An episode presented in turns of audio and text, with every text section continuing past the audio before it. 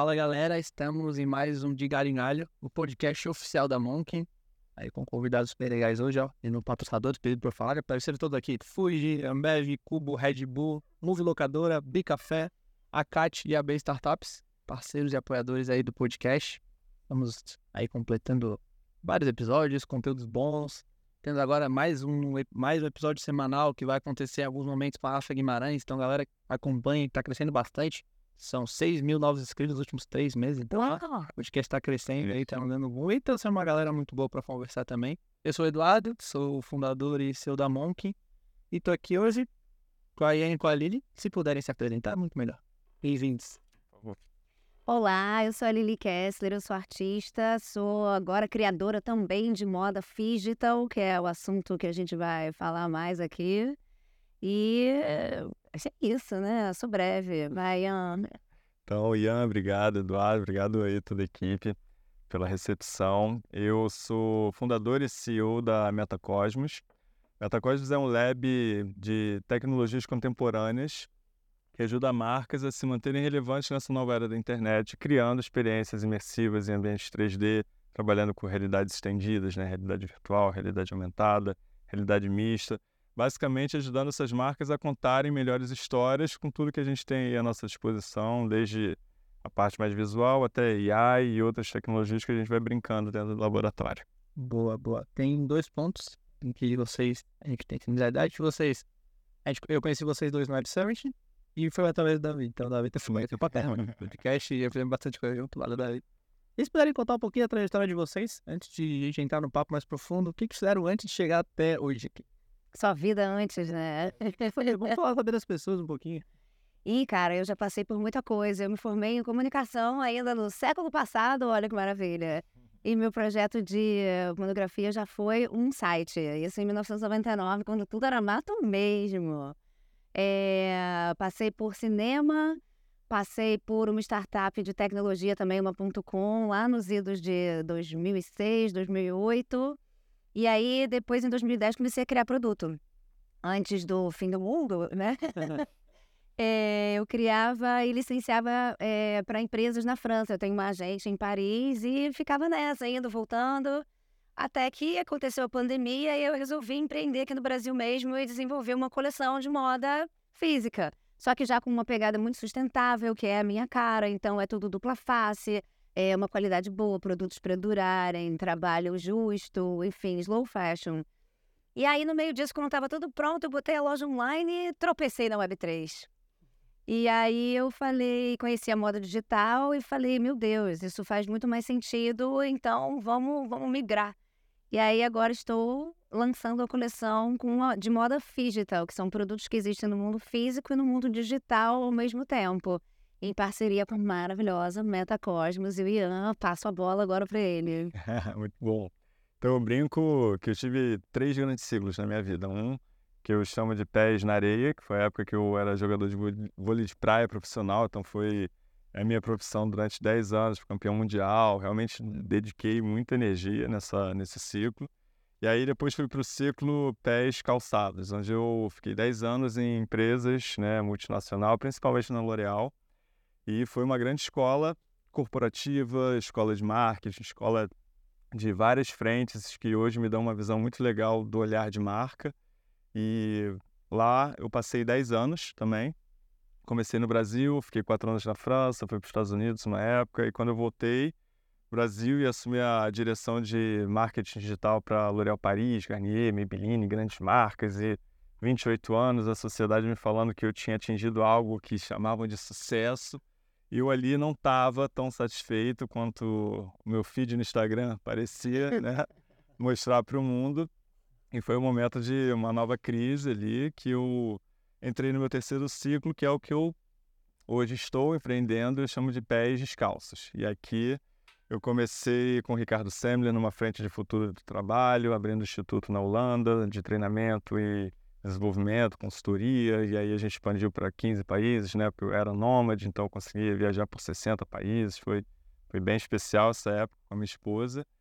E aí depois fui para a área de educação online, fiquei mais uns quatro anos trabalhando, ajudando empreendedores a criarem negócios na internet sem se tornarem escravos dos próprios negócios, de uma maneira mais equilibrada. Até que rolou uma nova crise, e essa crise, vários filhos nasceram, onde o meu filho nasceu, né? Foi uma crise de recalcular a rota, uma vez que toda a minha vida ganhou um novo propósito e um significado, os valores, né? Eles foram, é, evoluíram e nessa busca de um novo caminho, a Web3 apareceu. Depois de eu ter conversado com muitos mentores no mercado, eu vi que era o momento e o melhor local para eu dedicar meus próximos 10, 20 anos de carreira gerando energia, criando coisas que possam resolver problemas do mundo. E aí a Metacosmos nasceu e a gente vem trabalhando com marcas incríveis, com parceiros incríveis para levar essas experiências e moda, sem dúvida, é uma das áreas onde a gente pode resolver mais problemas, contribuir de uma maneira mais sustentável para o mundo e gerar experiências mágicas, porque quando a gente fala de moda, a gente está falando de linguagem, a gente está falando de identidade, a gente está falando de expressão, gente está falando de consumo, então tem muitas oportunidades aí da gente criar coisas especiais. E aí é onde eu estou hoje. Por enquanto. A gente vai redirecionando sempre, né? Tem que recalcular a rota o tempo todo, sem dúvida. Não é só o Waze que faz. Exato. Nossa, que frase maravilhosa. Vou anotar, Eduardo. e quando, é, quando vocês cruzaram, como é que foi esse momento? Como é que vocês conheceram? E o que, que vocês estão fazendo juntos? Acho que pra galera entender. Davi, de novo, tudo culpa do Davi. Sacanagem, Davi. Cara, eu quando descobri esse mundo de moda digital, é, foi logo. Foi em setembro do ano passado. Foi nas vésperas da Brasil Immersive Fashion Week. E aí eu acordei um dia, abri o Instagram e tinha lá um post, última chamada Brasil Immersive Fashion Week. Aí me bateu aquele fomo, né? Ai, quero participar, mas assim, eu não conhecia nada, eu não sabia mexer em 3D, eu não tinha grana para investir isso naquele momento, estava terminando já a parte toda da coleção física. E aí uma amiga me indicou o Davi, porque tinha encontrado ele em São Paulo no evento, uma amiga Web3 também. Ela falou, eu conversava com ele, eu via você o tempo todo ali, sabe? Aquelas coisas sem explicação. Ele me deu o telefone do Davi, eu, eu mandei uma mensagem para ele, sei lá, sete horas da manhã. Eu falei, Davi, eu sou a Lili, tudo bem? Eu crio moda, blá blá blá. Eu, eu quero fazer qualquer coisa, aquela bem específica. Eu quero fazer, eu não tenho dinheiro, eu não sei nada, mas eu quero fazer qualquer coisa. E aí, é, ele falou: Poxa, a gente está querendo participar, mas a gente é B2B, a gente estava procurando uma marca de moda, se não tivesse ninguém não ia participar. Eu falei: Então, eu sou a resposta do universo para você. Falei, ou esse menino vai me amar, ou ele vai me achar uma louca e nunca mais vai falar comigo. E aí estamos aí, a gente começou numa parceria e eu acho que logo depois ele conheceu o Ian. Muita gente me falava do Ian e muita gente falava do Ian para mim. E a gente já tinha se esbarrado de longe, assim, nos eventos e tal, até que um dia no Ethereum Rio, em, em março, é, a gente se olhou assim, e eu falei assim, e aí ele fez assim, aí eu falei, vem aqui, duas horas de conversa e nasceu aqui essa parceria incrível, porque eu já queria tornar a minha coleção toda digital. Eu estava procurando investidor e tecnologia, empresas que pudessem desenvolver isso. E aí, de repente, veio esse ser que já tinha construído ou né, estava em processo de tudo que eu estava pensando. Então, foi aquela junção perfeita, assim, a fome com a vontade de comer, sabe? Foi meio isso. Total. E foi engraçado que, mesma coisa, muitas pessoas já tinham falado, você tem que conhecer a Lili, que ela tá imersa nesse universo, moda digital, ela já experimentou várias coisas, já tem uma curva de aprendizado boa, ela conhece muita gente que é builder também nesse momento. E aí foram pessoas assim, o Davi foi um dos é, que até no, no Innovation, né, vocês com aquele stand ali, eu fui visitar o stand, mas não conheci a Lili, nem falei com ela na época lá. Então, a gente tinha muitas pessoas em comum. E aí eu fui explicar para ela o The Meta Wardrobe, que é o nosso grande produto, né? Na, na Metacosmos a gente faz muitos serviços customizados de experiências, design de experiência 3D, design de ambiente 3D, como serviço né, para marcas, mas a gente também é, desenvolve o nosso produto, que é o The Meta Wardrobe, que é um plugin para e-commerce fashion, para a gente digitalizar a moda. Ou seja, a gente vai criar gêmeos digitais dos itens físicos. Esses gêmeos, digi gêmeos digitais são NFTs. que vão desbloquear uma série de experiências, benefícios únicos de marca ali, como se fosse um novo é, cartãozinho VIP, né? Só que é uma roupa virtual que você vai poder também usar em ambientes virtuais, que é onde a gente passa cada vez mais tempo hoje em dia, né? Uma vez que o brasileiro fica 13 horas do dia conectado, ele está em ambientes virtuais como as redes sociais, jogos, metaversos, e a gente vai conseguir alimentar esses ambientes com a roupa que ele comprou no e-commerce da Lili, que é uma roupa física, só que ele vai poder comprar o gêmeo digital, que é uma roupa digital, por isso a lógica Fisto.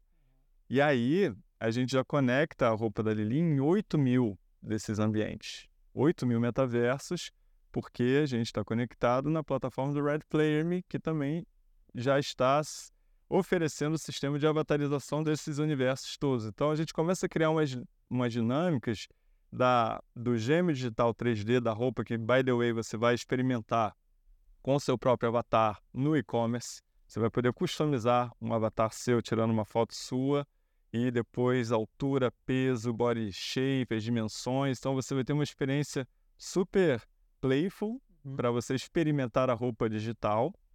Você vai conseguir construir diferentes looks, compartilhar nas redes sociais, né, para saber o que, que a galera curte, vai poder tirar as suas fotos que a Lili fala, né, que 50% do conteúdo das redes sociais é conteúdo de moda, né? As pessoas tirando selfies e então a gente começa a entrar nesse universo onde a ideia de uma coleção com uma narrativa única como a da Lili, a gente consegue enriquecer ainda mais, estender a narrativa dela com um plugin que ela nem vai precisar instalar. É, uma, é quase uma lógica, é um low code, né? É software as a service que a gente consegue trazer para a experiência de e-commerce dela, onde os itens que ela digitalizar 3D, na página de produto você vai ter um botãozinho que vai estar tá lá, é, experimente no seu próprio avatar.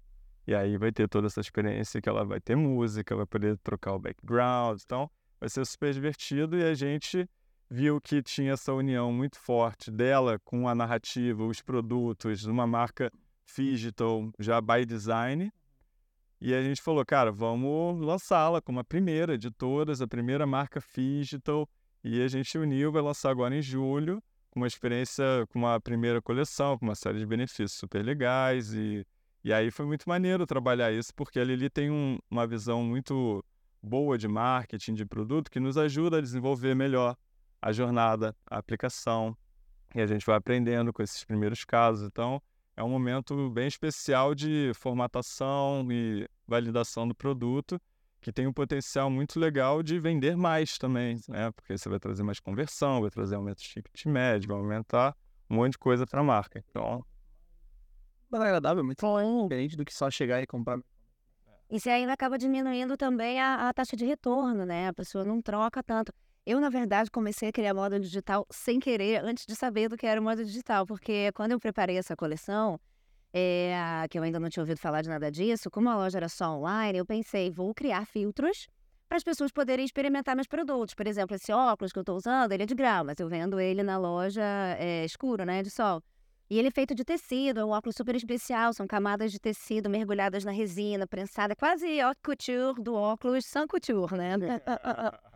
Mas aí eu falei, pô, é um produto, é um produto especial, então como é que eu faço, né? E aí eu comecei a criar filtros para as pessoas experimentarem. E logo depois, eu, quando conheci o Web3, a moda digital, eu falei, meu Deus, peraí, o filtro, ele já pode ser o produto também, né? Então, isso é muito legal. Outra experiência que a gente tem é, uma é experimentar através do seu próprio avatar, que eu acho que hoje é a mais divertida, né? Todo mundo está querendo se avatarizar. Mas a gente também vai poder experimentar através de realidade aumentada no próprio corpo. Então, o The Meta Wardrobe ele traz essas duas opções. E aí, pegando o gancho do que o Ian falou, dos posts das redes sociais, né? Essa é uma bandeira que eu levanto muito, porque sustentabilidade é uma coisa muito importante para o meu trabalho.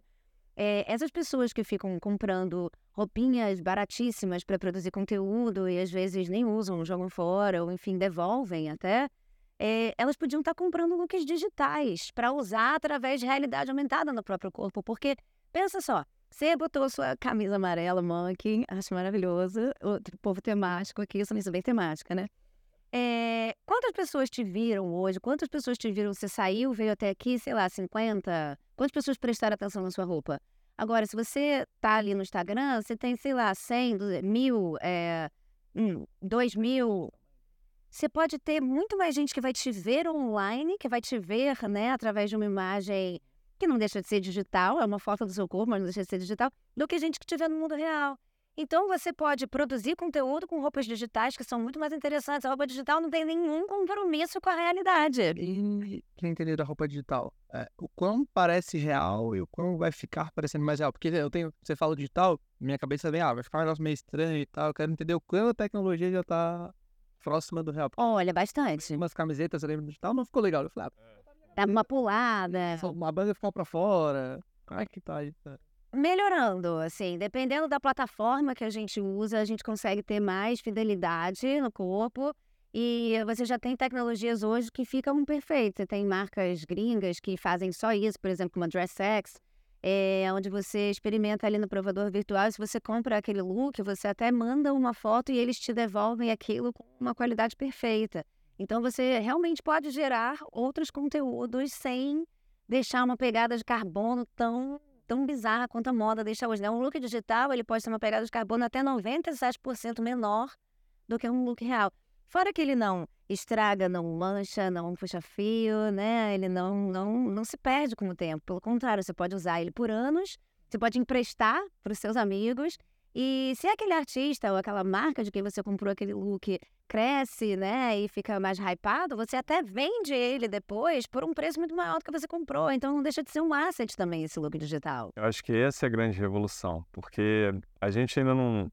A Web3 e todas essas dinâmicas com NFTs ainda não são mainstream. Né? Definitivamente, é, a gente fala de 20 milhões de carteiras criadas né, num, em, num mundo de 8 bilhões, então temos que né, admitir que tem muita coisa pela frente. Mas, cada vez mais, projetos como o The Meta Wardrobe, que vem com essa pegada. Imagina quando a gente estiver presente em mil e-commerces, né, as pessoas comprando sem saber. Né? É que nem ela falou que ela fez, fazia moda digital sem saber que tá fazendo moda digital. Exato. Hoje, porra, a galera vai lá na praia, compra biscoito Globo mate e paga no Pix, né? Quando esse cara estiver usando, entendeu? O que vai acontecer? Ninguém entende da tecnologia por detrás do Pix. Mas confia no Pix, tá no banco e, e foi rápido, poucos anos. E então, quando a gente fala de rapidez, você perguntou sobre a evolução da tecnologia. Cara, AI, né? Todo mundo se fala. Não deve ter um podcast que você faz aqui que a palavra AI não foi mencionada, né? Velocidade saiu um dado semana passada com a CMO da Microsoft. E ela trouxe um dado que, a, sei lá, demorou 10 anos depois eu posso trazer dados atualizados, mas demorou, sei lá, 10 anos para ter acesso ao celular. Depois, 4 anos para ter acesso à internet, as pessoas. Para chegar em 10 milhões de pessoas, para chegar em 2 milhões de pessoas. Aí depois o Facebook demorou 2 anos. Depois o WhatsApp demorou um ano. O TikTok demorou 9 meses para chegar em 2 milhões de pessoas. A inteligência artificial chegou em 2 meses, 3 ou 4 meses. Sim. Em 2 meses. É isso. Então, é muito. O ChatGPT provou o, o, o potencial e talvez um, um momento histórico da evolução humana onde a gente, se tiver autoobservação suficiente, vai ver que estamos talvez diante da singularidade aí nesses próximos 3, 5 anos. Está todo mundo aqui, a gente está falando aqui, gravando, né, agora. E daqui a pouco a gente vai começar a ver. Bota essa galera que já estuda isso há 50 anos, começou a observar esse momento, agora tem muitos saltos quânticos, né, com AI, podendo possibilitar para pessoas como a gente, não só a Microsoft, né? Uhum. Então, isso acho que vai democratizar a inovação para caramba e em termos de avanço da, da aplicação. Vai entrar nesse mesmo barco, porque muito dessa, dessas tecnologias daqui a pouco vão se tornar bem commodities, porque tem esse universo muito forte das grandes engines AI sendo desenvolvidas pelas grandes, né, Microsoft, OpenAI e tal, mas que vão ser cada vez mais open source ou easy to access. Tipo, eu pago 20 dólares para ter o chat GPT me produzindo aquele lá, entendeu? Então, isso vai virar commodity, né? Mas quando se tornar algo presente em tudo que é lugar, aí. Então, essa, é, essa questão da, da tecnologia, de visualização, demonstração, cara. É, né? Vai ser muito rápido isso. Ninguém sabe, nos próximos cinco anos. Porra, cinco anos vai ser. Sim, deve ter coisa nos próximos dois. É, três, três aninhos vai ter bastante coisa diferente aí. Bastante coisa diferente. Porque outra coisa que a gente fala muito é quando a gente observa as tendências de moda virtual, a gente já está falando de investimentos em compra de itens virtuais em 2022 de 100 bilhões de dólares, né? De assets dentro de games. Então, Olha, assim, não, não é uma coisinha. Ah, tá, a gente está falando de mercado de luxo, nicho, né? 100 bilhões de dólares, relevante. É, quando a gente fala do conceito da interoperabilidade, que a gente ainda está longe, né? Mas que com a velocidade das coisas, de repente, em três anos a gente já está com muito mais ponte criada, né? E standard, assim, standard, Deslizada. são, né? Palavra de merda, né? Enfim, cara, quando essas pontes estiverem bem criadas, imagina as economias que vão ser feitas de, de uma Nike saber que vai produzir esse tênis que vai servir para o Fortnite, mas também ao mesmo tempo vai servir para o GTRP, que vai servir para o The Sims, que vai servir para o Roblox. Então, só que isso vai mudar muita coisa entre os games, que já tem suas economias centralizadas, já tem tudo isso no mundo game, né? 30 anos a galera já vem, né? Compra de skins, essas coisas, mas imagina isso tornando NFT, isso tornando. Já está acontecendo, né? Até as plataformas como a Roblox, por exemplo, que não é um jogo Web3, é, o marketplace dela já é em NFT. Então, eu acho que já estamos caminhando para essa, para essa mudança. A gente estava num painel anteontem lá no, no Blockchain São Paulo, e aí perguntaram pra gente se o metaverso está morto, né? O, a- é, o povo acha que o Mark Zuckerberg tem alguma coisa. E a minha resposta é sempre, cara, o metaverso já existe. E são os games, né? Um terço da população mundial joga videogame. A gente tá falando um mundo onde a gente tem muita gente que ainda passa fome, mas ainda assim 3 bilhões de pessoas estão jogando game. Pra mensurar, eu sempre falo. essa quando pergunta a mim, metaverso vai morrer, eu, eu trago um exemplo super prático. Meu irmão, ele prefere mil vezes comprar uma skin do que uma camiseta no shopping. Mas é isso, eu ouço gente falando pra mim, meu filho, meu filho quer de presente de aniversário dinheiro pra comprar roupinha da Roblox, não quer um brinquedo real, sabe? Então, assim, é incrível já. A geração Z, ela não brinca mais na rua. Eu cresci numa ruazinha em Copacabana, onde eu passava de 10 da manhã às 10 da noite na rua brincando, sabe? Eu, eu, eu falo que a minha vida gamer começou e terminou no Atari. Eu não tinha paciência pro game, sabe? E eu queria aquilo ali. Eu passo por essa rua hoje, é morta, não tem ninguém. Então, assim, tem muita gente que faz um avatar e entra no game pra encontrar os amigos. A galera hangout no, nesses metaversos e não no mundo real. E aí, outro dado bacana é que mais de 60%, 60 e poucos, não lembro exatamente, por cento dos gamers jogam mais de um game. E como a gente não tem a interoperabilidade hoje ainda, são avatares diferentes. Então, se você parar para fazer uma conta rápida, já deve existir mais avatar do que gente no mundo. É muita gente para vestir, entendeu? Esse mercado, ele é enorme. E com dinâmicas de armários infinitos, né? Porque você não tem mais limite de. Todas as dinâmicas físicas e, e os limites das dinâmicas físicas e toda a poluição e, e todo o lixo que se gera ali, você elimina, dando muito mais margem para sua criatividade de expressão também, que é uma das necessidades humanas mais fortes, né? Então, em vez de você ter um avatar aqui físico, né, que eu tenho limite de roupas que eu posso viajar, que eu posso levar comigo, que eu posso vestir, eu vou ter 38 versões minhas, que uma vou ser um dinossauro com cabelo rosa no mundo dos dinossauros, né, e cabelos coloridos.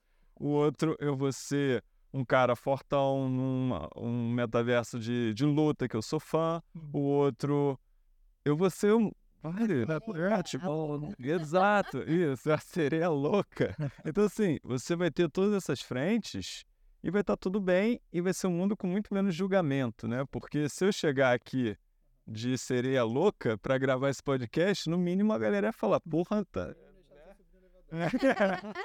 Não é uma coisa. Mas se eu chego num meta, no, no GTRP, que já é uma. é um gêmeo digital, né, do que a gente está vivendo aqui, cara, não ia causar tanto espanto. Ninguém ia te julgar falando, porra, nada a ver. Tipo, não, ah, beleza. Né?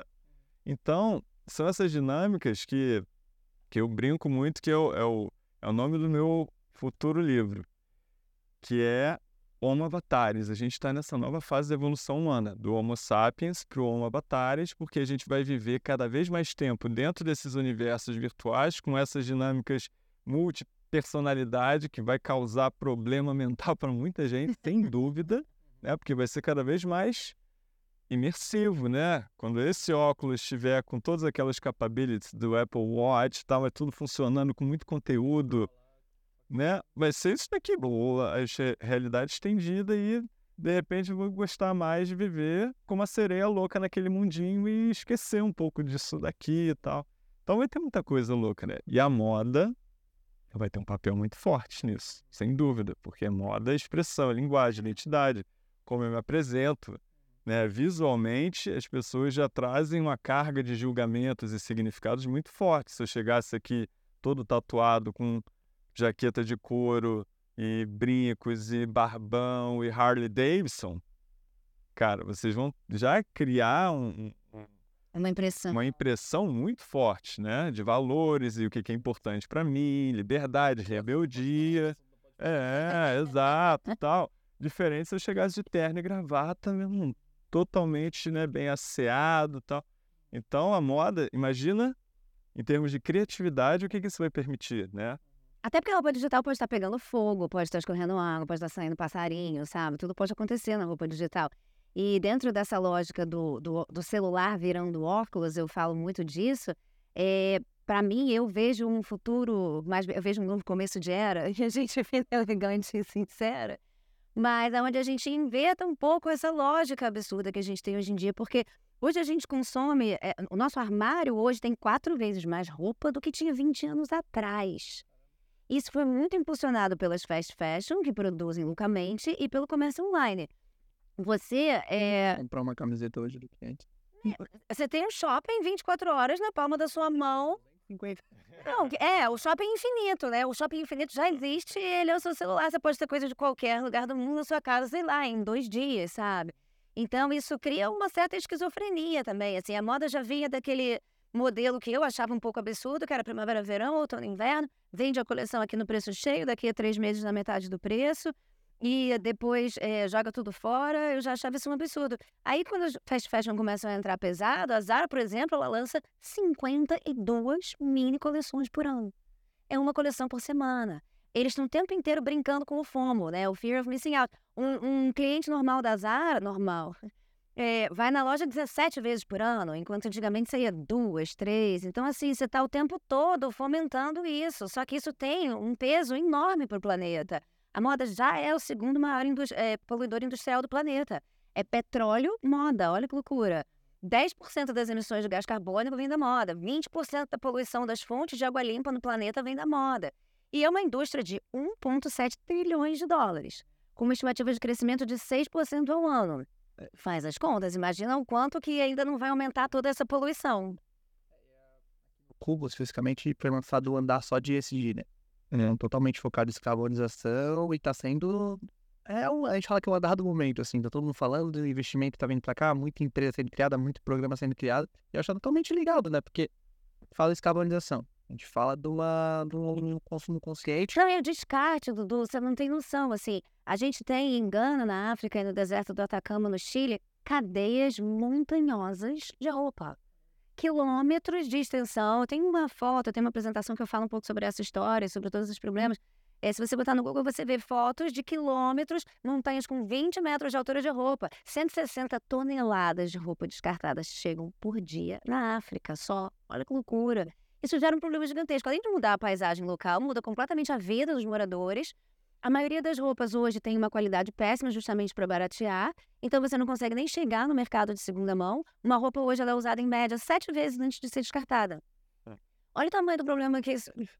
Sério. E eu tô falando de qualidades medianas, assim. Você pega uma Shein da vida, tem, tem um monte de vídeo de unpacking, né? Dessas coisas de unboxing, que o povo abre a caixa e, sei lá, segura, a roupa já arrebenta na hora.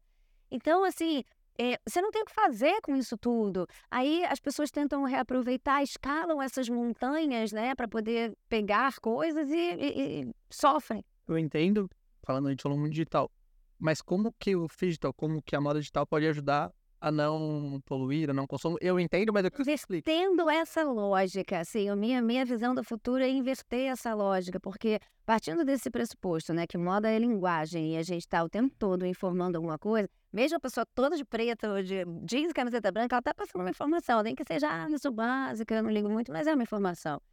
É, quando o óculos, quando, o celular migrar né, da caixinha preta para o óculos e a gente começar a viver nessa realidade mista, onde vai ter uma camadinha por cima, eu acho que a gente é, poderia ter muito menos roupas, a roupa voltar um pouco para aquela função inicial lá atrás, que era apenas de proteger o seu corpo, roupas é, de, de fibras mais naturais, né, que não agridam tanto o planeta, e ter um armário digital infinito. Meu óculos e a gente está aqui conversando, exatamente. Essa camisa aí tá saindo bananas enquanto a gente está conversando. Tá com um problema agora que tá frio, a gente quer dar só de amarelo. Claro, pô, seria perfeito. Cada um bota seu moletom, ó, trabalha na Monk e vai, tá, vai ver com o moletom amarelo. Seria perfeito. Calma, eu já não vai pensar, porque tem moletons amarelos. Isso é um, acho que é um caso prático perfeito. Mas não, E agora, sim, eu vejo, eu, eu espero que isso aconteça, assim. Eu acho que é por aí, porque é isso. A gente vai conseguir ainda se expressar criativamente, até muito mais, né? De uma forma muito mais, mais incrível, mais aberta e sem limites, e não causar tanto impacto. Então, eu espero muito chegar até lá. Ficou muito. Deu para entender muito bem agora. E, e é um. Assim, é um, uma visão positiva para todo mundo, né? Porque se a gente.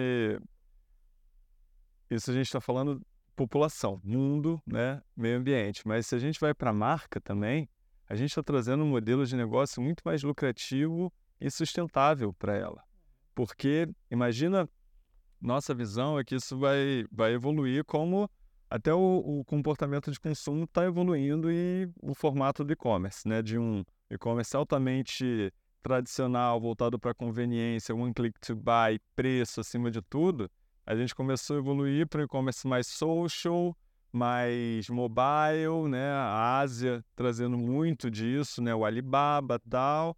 E aí agora a gente está indo para um e-commerce mais interativo. Nesse e-commerce mais interativo, o que, que a gente vê? Um Pinduoduo sendo a plataforma que mais cresce no mundo em termos de usuários, mais de 500 milhões, também da Ásia, e eles identificaram que para as pessoas comprarem mais, precisava de entretenimento, compras coletivas sociais, deu, vamos comprar aqui junto porque assim a gente ganha desconto, essas coisas. E a ideia que ela estava falando do armário infinito, eles começaram a trazer a ideia do feed. Então você entra no e-commerce e fica rodando o feed de diferentes produtos em função da sua característica, que traz um pouco essa coisa do, do social para o comportamento. Ou seja, modelos completamente diferentes do que a gente está acostumado, né, de categoria one click to buy, então, isso tudo está acontecendo agora, muitos outros modelos.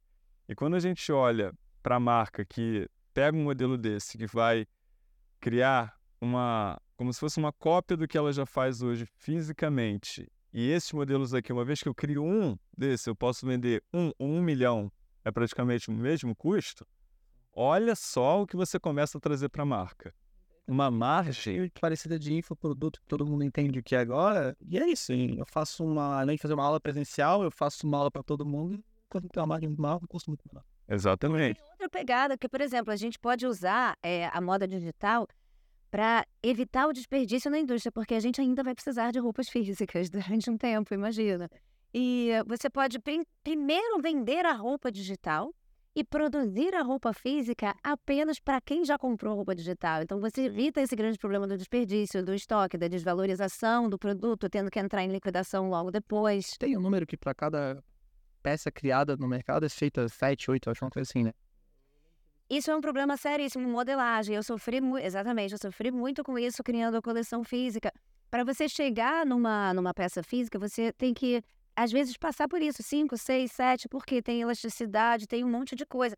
Hoje você já tem softwares de desenvolvimento de, de roupa, onde você faz o mesmo processo de modelagem, só que você não precisa cortar o papel, o tecido, você faz isso digitalmente. Você consegue simular com perfeição a elasticidade do tecido, o caimento, tudo. Você, por exemplo, está criando uma roupa para um atleta ou para uma bailarina, além de você criar essa roupa, você veste nesse avatar, você bota esse avatar para fazer os movimentos então você ainda simula como essa roupa vai se comportar É perfeito. Então, até para produzir a roupa física, você economiza muito tempo e dinheiro fazendo ela digitalmente primeiro. Às vezes, você, no primeiro protótipo físico, já resolve ali. E essas roupas, eh, todas essas roupas teste, né, de modelagem, elas nunca chegam nem na prateleira, elas são descartadas, porque não deram certo.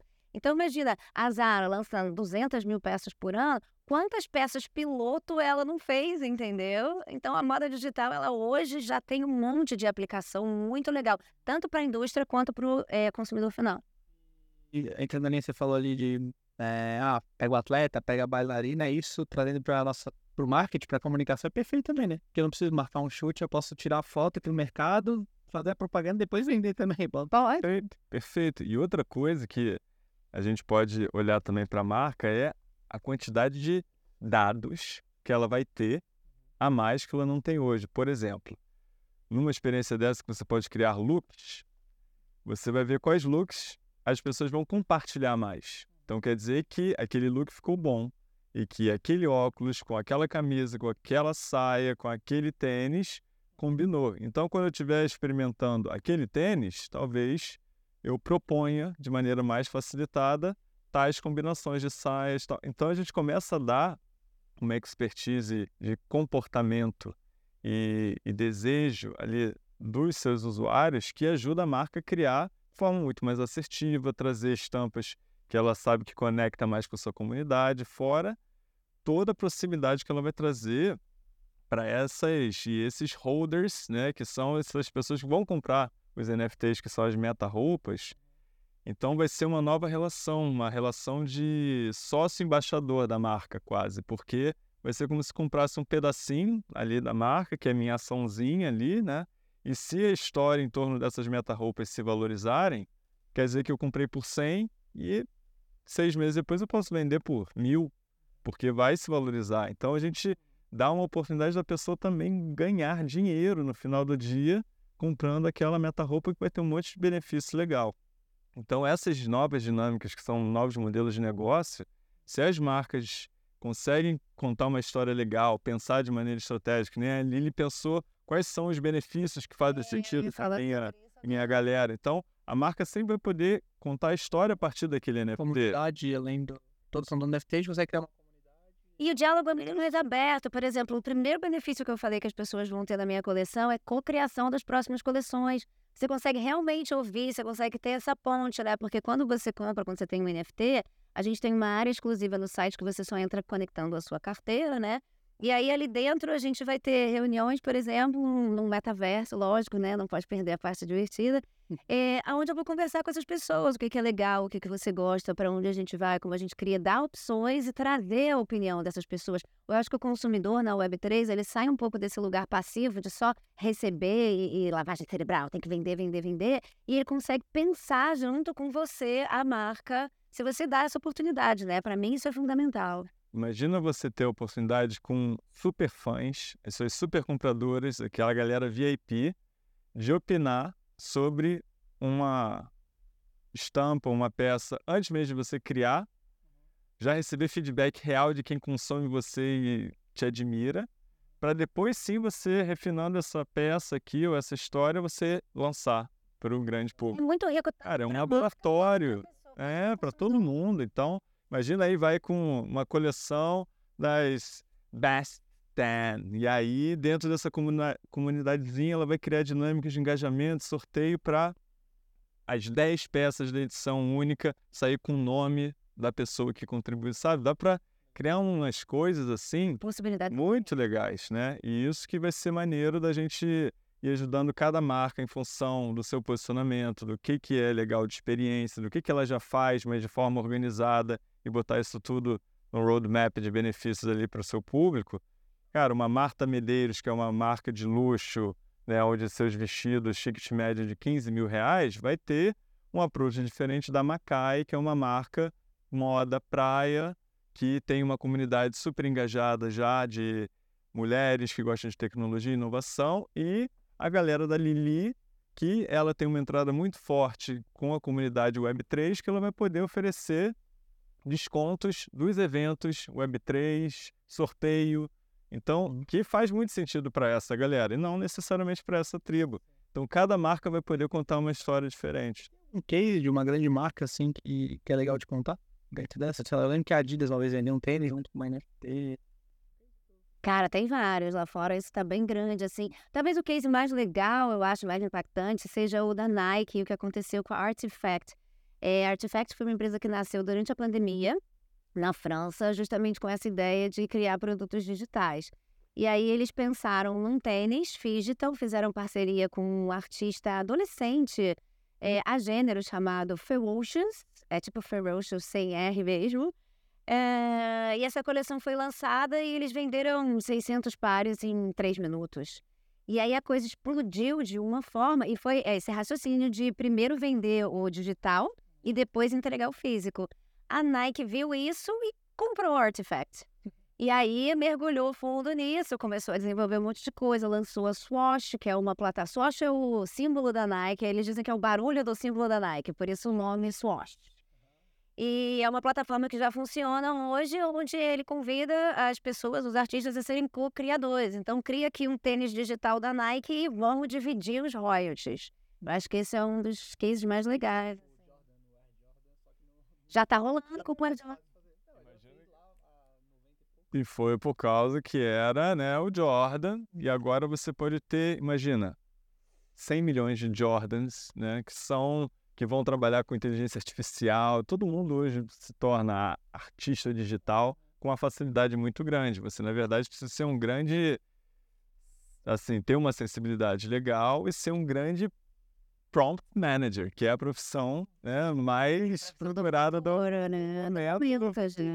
Ouvi dizer que é 300 mil dólares por ano. Prompt manager. Um bom prompt, o cara que está estudando, tá? Tá, meu irmão, tá na caverninha dele entendendo, cara, esse cara não tem noção da, do valor que ele vai ter. Muito em breve. Né? Daqui a pouco a gente vai ter o nosso Chief Prompt Officer, nosso CPO, né? Indo pra tudo que é lugar. Você é o primeiro a contratar a porra da CPO, tá aí. Então, Abrimos já. Vaga.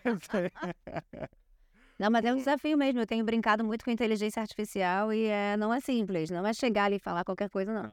Tem que pedir jeitinho. É garbage in, garbage out, né? O input gera o output. Mas a questão é, a Nike, ela conseguiu de forma muito inteligente fazer o roadmap assim, cara, muito perfeito, é difícil falar, mas sem dúvida é a maior referência em moda digital de ter eh, criado desde o início ideias de cocriação, envolvendo a comunidade acima de tudo, começou com vários experimentos, testou modelos diferentes, sempre pensando médio e longo prazo, plataforma, e não é toa que já fizeram mais de 180 milhões de dólares só nessas dinâmicas de venda. Então, assim, começa a ter uma relevância financeira também. A Adidas fez muita coisa boa, marcas de luxo têm feito muita coisa. Vá- Várias marcas de luxo. Tem coisas, por exemplo, que a gente não acredita. Eu falei isso também lá no painel.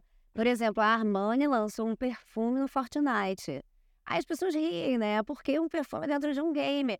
Mas assim, por que um perfume tá num outdoor? Por que, que gasta um milhão de dólares para fazer um comercial de um perfume com uma atriz hollywoodiana ou bota na revista? Porque é branding, sabe? A Givenchy fez um perfume, é, na- lançou um perfume na Roblox. A Roblox é um game voltado muito mais para criança e adolescente. E o perfume da Givenchy não é de criança e de adolescente. Então o que, que eles fizeram? Eles criaram uma mochilinha com um vidrinho do perfume, que aí eu já eu nem uso perfume, mas eu já quero a mochilinha com o vidrinho do perfume. E aí é, é- é um pouco formar a audiência. Quando essas pessoas saírem né, para o mercado e começarem a consumir, elas vão nessas marcas que elas conheceram. Tem marca de maquiagem, a Claire's também está na Roblox, com uma loja de maquiagem. Ué, mas maquiagem no metaverso? Aquelas crianças estão ali brincando, experimentando, pintando os seus avatarezinhos. Eu tenho certeza que quando elas forem comprar a primeira maquiagem delas, vai ser da Claire's. Inconsciente, vai na hora, assim, ó, ponto de venda. Clarence e outra marca. Vai, vai juntar tudo. Nossa, passei quatro anos mesmo pintando avatarzinho com ela. É ela, na hora, vai pegar, pô. Sem dúvida. Nossa. E esse é o poder. Gente, compração é emoção. Compra emoção e, e olha o tipo de emoção que a gente consegue hoje causar com essas novas realidades, né? Que é uma experiência que eu adoro fazer com a minha família, sempre quando vem uma pessoa nova lá em casa, e é botar para experimentar o óculos VR, subindo naquela brincadeira de subir um andar, 20 andares de um prédio, abre o elevador e tem uma prancha de madeira para você caminhar olhando para baixo. Se você cair, você morre naquele mundo ali. Cara, as pessoas travam, tem gente que chora, tem gente que vai andando, pula, ri, brinca. Tem tudo, mas ninguém se esquece daquela sensação, porque é muito forte. Vamos, vamos combinar um dia de fazer com a galera do Pô, vai ser maravilhoso, cara. Vai ser muito A gente grava a galera fazendo, acho que vai ser É muito top. Vamos fazer. Combinado. Nossa, é porque é, é o momento. É muito interessante. E imagina você, como marca, com toda a sua equipe de criativos, com as suas agências criativas de comunicação, a gente pensar nessas maluquices juntas e falar: vamos fazer uma parada relevante, galera. Vamos fazer um troço. Não vamos entrar por entrar, vamos, cara, mexer com emoção. Vamos fazer um printing aqui, um imprinting forte nosso de marca numa experiência dessa. E você cria. Então, de repente, com iFood, né, a gente não poderia num festival The Town, tal, fazer uma experiência de um extreme delivery. E aí é você tendo que entregar a comida passando por uma tábua dessa e com música, no- sabe? Dá para você criar umas brand experiences dessa mágicas, né? Vai esquecer. não vai esquecer, aí vai entender um atributo de que os nossos, imagina, a nova campanha, nossos motoristas fazem de tudo para entregar antes dos 30 minutos, sabe? Tipo, aí dá para criar um monte de coisa legal. Aí você cria um jogo, aí você então, essa, esse é o poder dessas, dessas experiências mais imersivas, dessas tecnologias metaversicas, dessas experiências com óculos de realidade aumentada. Você consegue ir no nível de emoção que o que a emoção que eu assisti, aquele lindo comercial da Givenchy, né, do perfume que me transportava ali para Paris na TV, né? Agora eu vai. vou para Paris e mesmo numa pop-up store aí vem alguém tá... aí eu já sabe, é 5D, você fica, sai dali, cara. É, daqui a pouco o óculos vai, sei lá, ter cheiro. é. Existe umas coisas dessas, né? Digital Snell. Já existe Digital Snell. Então você cria umas. ele- Aí solta, tipo, um, daqueles bom ar, né? Aí em vez de para o número 2, vai soltar. Então tem essas coisas que já estão acontecendo, né? Tem pegada social também, eu lembro que você contou pra mim no Web Summit do, do Papai Noel no supermercado, as pessoas não tinham acesso. Sim. É, essa experiência é mágica. A gente está com um projeto com a Supermarket, que é uma grande rede de, de mercados carioca que fala muito com a classe C e D. E aí eles entenderam durante a pandemia que o mercado era um dos únicos locais que você podia sair de casa, né, para ir. E eles começaram, a, a galera né, que frequentava ali os mercados, começaram a buscar entretenimento ali. E aí, no Natal, eles resolveram criar aquela árvore de Natal linda, Papai Noel, que nem a gente vê nos shoppings, mas só que no mercado.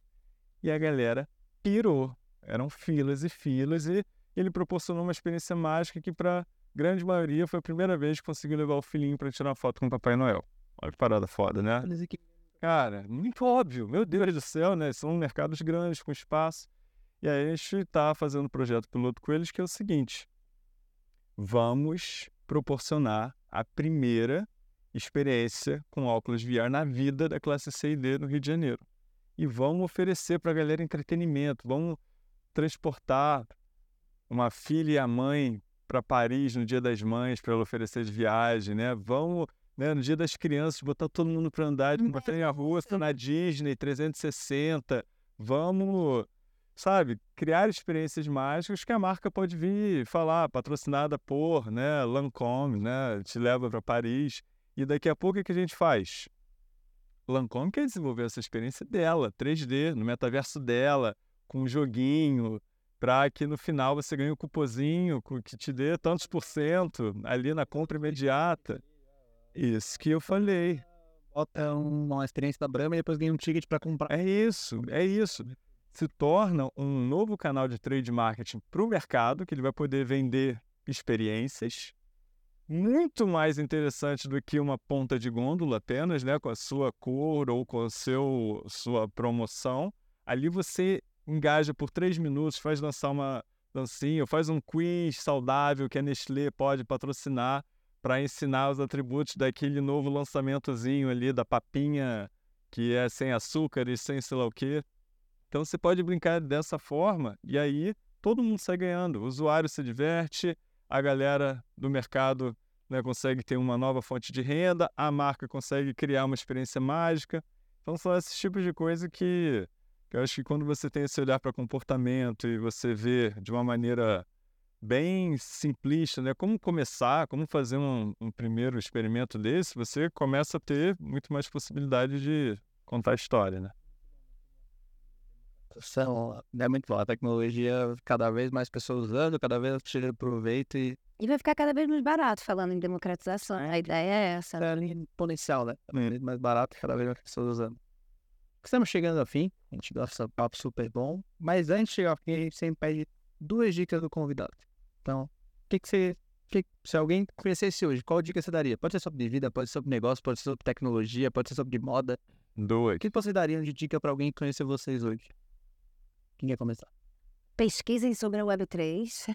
Acho que é a minha dica do momento, porque é a evolução da internet e ela está entrando nas nossas vidas de várias maneiras e é sempre legal entender o que está acontecendo, né? Até para você entender todas as possibilidades. Então, acho que essa é a minha dica 1. Um. E a dica 2 é experimentem o The Metal Wardrobe. Me siga, louca. Siga nas redes. Não, eu tô falando muito sobre isso tudo, sabe? Sustentabilidade, moda, tecnologia, comportamento e uma nova maneira da gente existir, né? E trocar e poder se expressar. Então, vem comigo, gente. Aqui a gente vai deixar o arroba Lili Kessler, é L-I-L-L-I, K-E-2-S-L-E-R. E a Metacosmos também vou deixar o Ian fazer o jabá dele. Boa, boa. É, nas dicas, acho que tem uma grande dica, é experimente, sem dúvida, assim. E aí eu vou aumentar o experimentar para, se você é marca, ver como que você pode pegar aquele 1% ali de mídia ou né, aquele budgetzinho, experimenta fazer uma coisa legal, vai trabalhar com alguém, né, chama um parceiro, uma agência legal que possa te orientar, pensar junto, experimenta, porque você vai ver, aí sim você vai decidir se metaverso morreu ou não para você. Aí você vai decidir se tal coisa gerou tal engajamento como você achava ou não. Então, comece a experimentar. Se você é profissional na agência ou está começando né, uma nova profissão, experimenta entender o que, que essas visões todas vão impactar na sua profissão. Então, assim, a gente precisa entender com uma análise muito menos superficial o que, que isso realmente pode impactar nos próximos 10 anos da, da área que eu escolhi hoje trabalhar, seja numa empresa, seja empreendendo, porque quando a gente se faz as boas perguntas sobre essas novas tecnologias, sobre AI, sobre o tal do prompt manager, né? Como que isso vai afetar porque talvez você faça boas escolhas agora em termos de carreira para participar da construção de alguns novos ecossistemas e dinâmicas do que simplesmente replicar o que já foi replicado nos últimos 20 anos. Então, acho que é, é um pouco da, da visão. Então, é isso, experimentar as tecnologias e, e os projetos né, de maneira bem MVP para ganhar corpo e o olhar sobre a carreira, né? Como que isso tudo pode... Tem inclusive um pense fora da caixa aqui em cima de você, ilustrando a sua é, fala. É, de... é isso, pô. Chega no cubo. Ah, boa, Não é à toa, né? Isso, comunicação. E assim, para acompanhar nosso trabalho, acho que o melhor local é o nosso site, que é o Hub, né? Então é www.metacosmos.com.br e ali, é, exatamente, boa. E ali a gente até oferece uma conversa, uma consultoriazinha, bate-papo de 30 minutos para entender o desafio da pessoa, da empresa e já dar umas orientações iniciais. Então fica o convite, quem quiser. Por enquanto a gente ainda oferece esse, esse, esse momento. E nas redes sociais também a gente produz muita coisa, faz uma curadoria legal, principalmente do que está acontecendo no mundo das marcas, né, de projetos com metaverso, com NFT. E ali é uma boa fonte de inspiração para ver exemplos, né? Porque a gente aprende muito mais com exemplo do que com a teoria, né? Então, eu posso ler cinco livros, como eu já li, de metaverso, mas quando você começa a botar o pezinho, as coisas estão evoluindo numa velocidade tão grande. É, de... Então, são as. é, outra dica é faça sua boa curadoria de podcasts para acompanhar. E vídeos no YouTube também, cara. Tem muito. Eu assisto uns três, quatro por E dia. aí você acompanha uma galera que está vivenciando isso. Você acompanha três também, para não entrar na, na infobesidade. Três que você conecta e você vai estar por dentro de tudo que está acontecendo. E um deles pode ser o nosso Mooncast também, né? Que já fez o convite aqui, né? Para você entrar com essa roupa Gente, eu macaco. E... É, né? Lu? Isso já foi da? Então, faremos uma, uma bela entrevista. E é isso, né? Porque assim você vai conectando e vai se atualizando para não ficar para trás. Boa, boa. E pra fechar, uma fotinho da Claro. Tá Eu amo Instax. Boa. Posso levar essa? Já quero, gente. Pra mim é geladeira. Valeu, galera. Esse é mais um em Galho, podcast oficial da Monkey. Valeu, pessoal.